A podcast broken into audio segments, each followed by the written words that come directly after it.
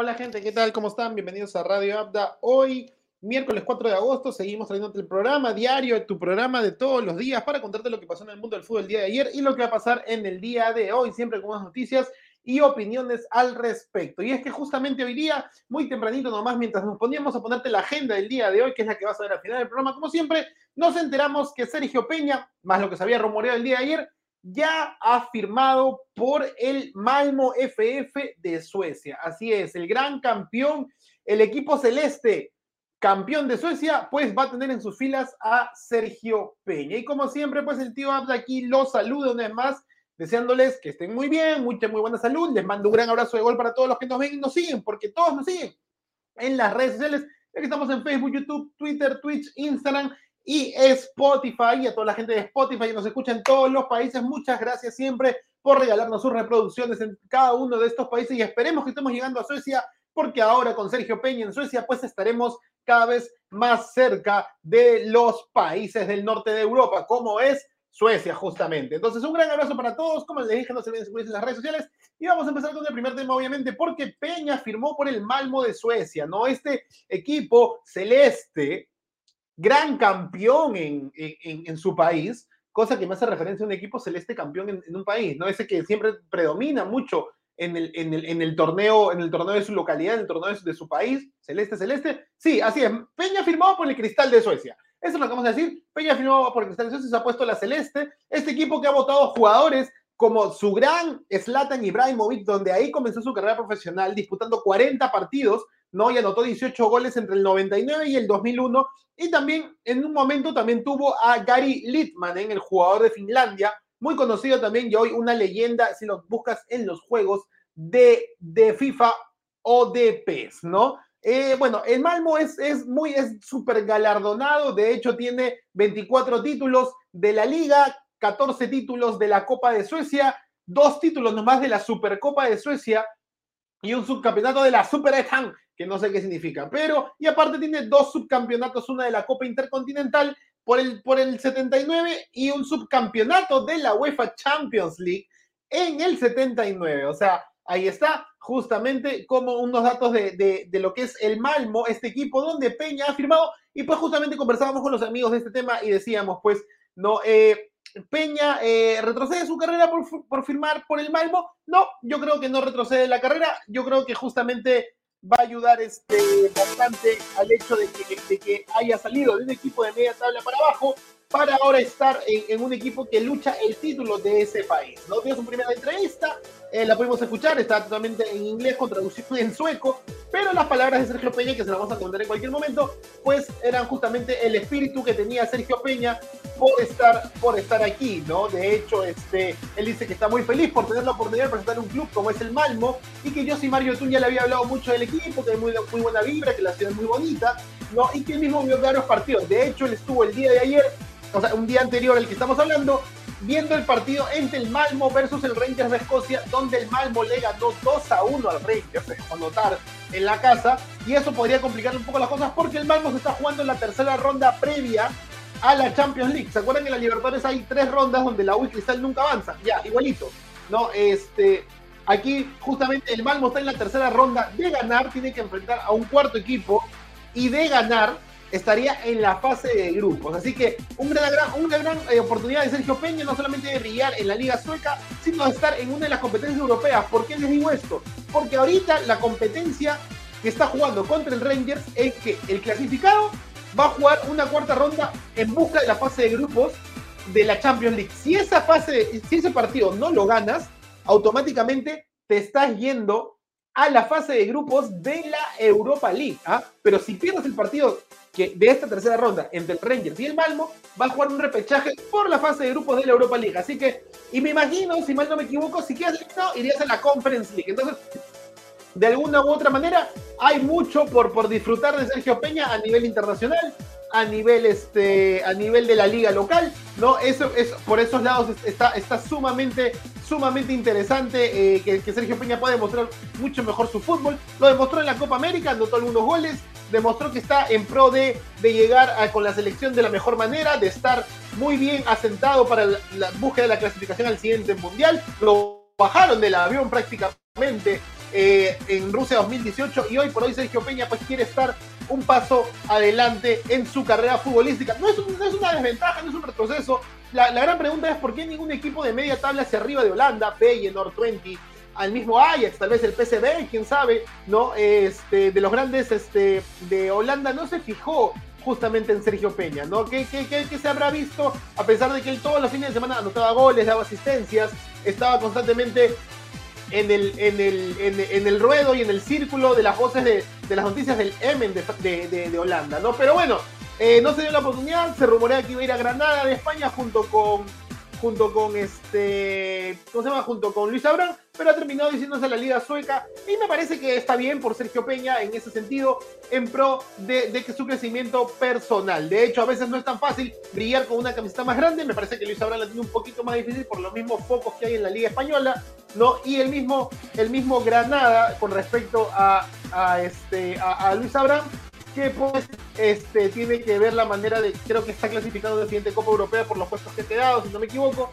Entonces Sergio Peña está aquí para posiblemente jugar Europa League o mejor aún de clasificar ganando dos partidos Champions League, ¿no? Entonces es sumamente importante para la carrera de Peña, para los intereses de la selección peruana, para los intereses de Ricardo Gareca, que creo hoy por hoy debe estar contento porque su nuevo eje principal de la selección está justamente en un equipo de Europa de la primera división, de esas reglas que Ricardo Gareca empezó a flexionar cuando Cueva ya no tenía equipo, cuando Farfán estaba medio entrenando en la Videna, cuando Carrillo juega, recién había firmado por la Liga Árabe, cuando el mismo Alberto Rodríguez, que hace poquito han dicho que podría ser convocado de nuevo, ¿no? Entonces, por favor, hoy por hoy, el mejor 10 de la selección de esta temporada, o el mejor eje, si que no le pongan 10, el mejor eje, ¿no? El donde pasan los hilos, está jugando un equipo de Europa, y eso es sumamente importante para todos los intereses a nivel nacional. Bueno, entonces, Sergio Peña ha firmado por tres temporadas, ¿ah?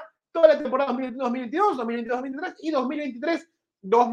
2023-2024. Veamos qué sucede más adelante pues justamente es importante todo lo que se, vislumbra en el futuro de Sergio Peña, ¿no? De este, de este contexto en pro de, de lograr mejores cosas con la selección. El director deportivo Daniel Anderson ¿no? dijo que Sergio Peña es un, es un, centrocampista habilidoso que tiene mucha confianza con el balón, tiene un buen pie de pase e hizo un gran campeonato en la Copa América con Perú. Tiene experiencia jugando y actuando a alto nivel y en los últimos años de su carrera ha sido un jugador destacado en los clubes que representó. Un futbolista general, generalmente muy bueno que tiene principales cualidades en el juego eh, de arras de cancha y aéreo, ¿no? Bueno, y la página del Malmo también publicó, su nota, ¿no? Donde que el, el, Malmo se complace en presentar a Sergio Peña con la nueva adquisición para el centrocampista hasta la temporada 2023-2024. Se puso la celeste, marca Puma, ¿no? Mar ahí, ahí este, lo, lo ponemos aquí, lo ponemos aquí, ahí está.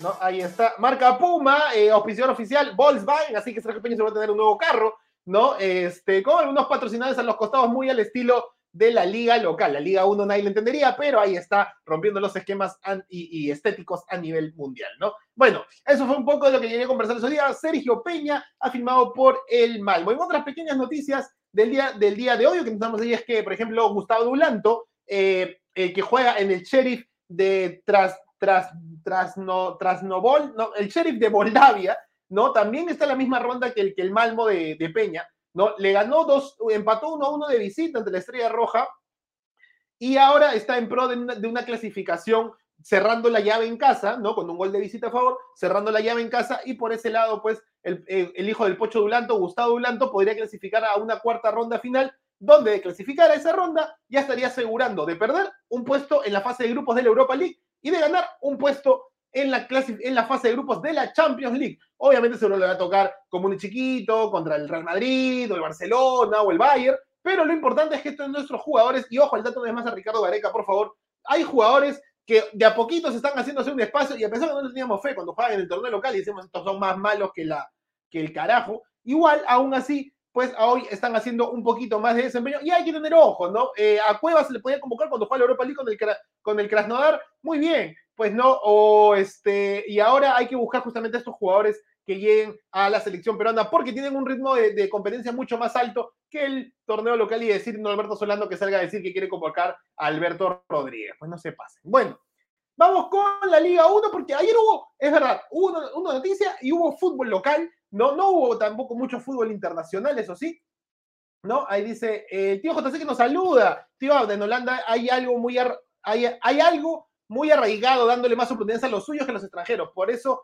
no se le toma en cuenta, por eso no ves muchos extranjeros en la liga. Es verdad, puede ser que es cierto, y lo cual me parece muy bueno por parte de la liga local, porque al final lo que importa en Holanda es la selección, ¿no? Lo que importa en Holanda es, es, la selección al final, ¿no? Eh, el Ajax es un equipo que genera fútbol, genera jugadores y después los vende, y eso es muy bueno, y me parece por ese lado también el hecho de que Tapia ya no esté, que no tenga tanto tiempo, eh, y sea muy pocos los extranjeros como Mario Götze, por ejemplo, en el PCB. Entonces, hay oportunidades en otros países de Europa y querer quedarse, ojalá hubiera escuchado a Luis Advíncula eso, pero bueno, así cada quien escoge su destino esperando las posibles oportunidades de representar a su país. Bueno, ahora sí, vamos con la liga, ahora sí, este, la liga local. Y es que hubo garra o pecheo. ¿Ustedes qué opinan? ¿Vieron ahí el partido de Sporting Cristal con Universitario de Deportes? Es el partido de la fecha, ¿no? De la fecha número 4 del torneo clausura. Y la verdad es que no sabemos si se sacaron la mugre o se dejaron pues estar en un partido donde Cristal lo tenía muy bien ganado. A mi parecer,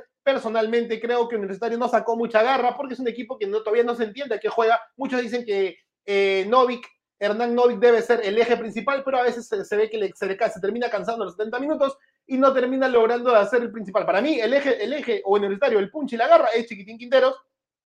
Eh, jugador, no sé si muy joven, pero con mucho, mucha energía hasta el final del partido que te corre todas. Alex Valera, la verdad es que tiene mucho todavía para mejorar. No ha tenido suerte de estar en la selección y no me con huevas a decirme que él no quería dejar al club poco dinero por las propuestas de Bulgaria. No, si no puedes definir un gol como el que te fallaste ayer, hermano, la verdad es que todavía tienes que seguir entrenando acá en Perú antes de realmente emigrar a un equipo europeo como eh, por más país chiquito, mediano, mediano que sea. Y eso, eso está muy claro, ¿no? Por el, por el caso de Cristal, me parece que Gilmar Lora sí, pues tiene muy, muy buena muy buena este, llegada, muy buen arranque. Y e incluso escuché un comentario que entre Advíncula, Corso y Lora está peleado el lateral, el lateral derecho de la selección. Me parece que hoy Corso ya está de más.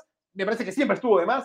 Y me parece que qué bueno que Luis Advíncula tenga una competencia con Gilmán Lora y esperemos que el chico siga creciendo. No, no se entre en humos como lo hizo Tábara, pero que sí lo siga creciendo para buscar realmente quitarle el puesto a Luis Advíncula para que sienta lo que es Luis Advíncula, la presión. Trauco ya lo sintió en la banda izquierda, ahora le toca justamente a Luis Advíncula en esta siguiente temporada sentir la presión de perder su lugar, y no por Aldo Corso y no porque él pidió que no lo convocaran, sino realmente porque hay un, jugador que está haciendo mucha competencia. Vamos con las imágenes de la Liga, de la Liga 1, ¿no? Ayer Manucci, ¿eso fue penal? ¿Eso fue penal? ¿Ustedes qué opinan? Manucci empató con el Sport Huancayo 1 a 1. Empezó ganando golazo de cabecita, los sombrero arquero, el Manucci. Pero el Manucci desperdició oportunidad acá, creo. Yo debió ganar el Sport Huancayo que termina empatando. Y el Manucci tiene oportunidad de ser líder del torneo. Hoy juega, hoy juega Melgar y si Melgar gana va a ser líder absoluto. ¿ah? Bueno, por otro lado, eh, se fallaron varios goles entre La Vallejo la Vallejo y el UTC de Cajamarca. Se fallaron un par de bolsitos ahí, no supieron qué hacer. Uy, no, nada que ver entre, el Gavilán y, este, y los poetas, que tuvieron un par de oportunidades, pero que simplemente Salomón Lima les apagó la fiesta. Y finalmente en el partido de la fecha, obviamente Sporting Cristal, aquí la falla Alonso, Quina va y Mbappé Siliza. Mbappé Siliza y mismo peinó igualito. El hombre penal cobrado a favor de Cristal, gol de Hover. Luego Gilmar Lora ahí despeja mal, qué raro Carvalho, como siempre nunca puede coger una pelota, manos de mantequilla Carvalho, y termina Canchita González anotando. Luego vendría Tábara. Tábara Cross pateó, pasó cerca la pelota. Y luego viene aquí el hecho de por qué Alex Valera no debe estar en Europa todavía. Miren cómo se falla ese gol, iba 2 a 0 ahí, la U iba perdiendo. Y luego tendría su revancha, es Alex Valera. Un pase, rebote, como 9, aparece y define muy bien ante la salida de Duarte o Ortiz, Y finalmente Alex Zúcar metería el 2 a 2 a los 93 minutos para finalmente darle el pase y el empate, perdón, a la U en este partido que básicamente sabíamos que podía perderlo en realidad. Sí sabíamos que podía perderlo porque la U no tiene un equipo consistente muy diferente al de Cristal, pero como decía el Beto conversando ayer con él, pues me, terminaba comentando que no es posible por imagen que empates o dejes empatar después de ganar 2 a 0 ante Universitario de Deportes, era más, más sencillo empatar con Municipal o simplemente empatar con Sport Huancayo, guardándose para el miércoles que viene el partido ante Peñarol por los cuartos de final de la Copa Sudamericana. La imagen tenía que respetarse ante este Universitario de Deportes, que la verdad es muy pálida esta crema,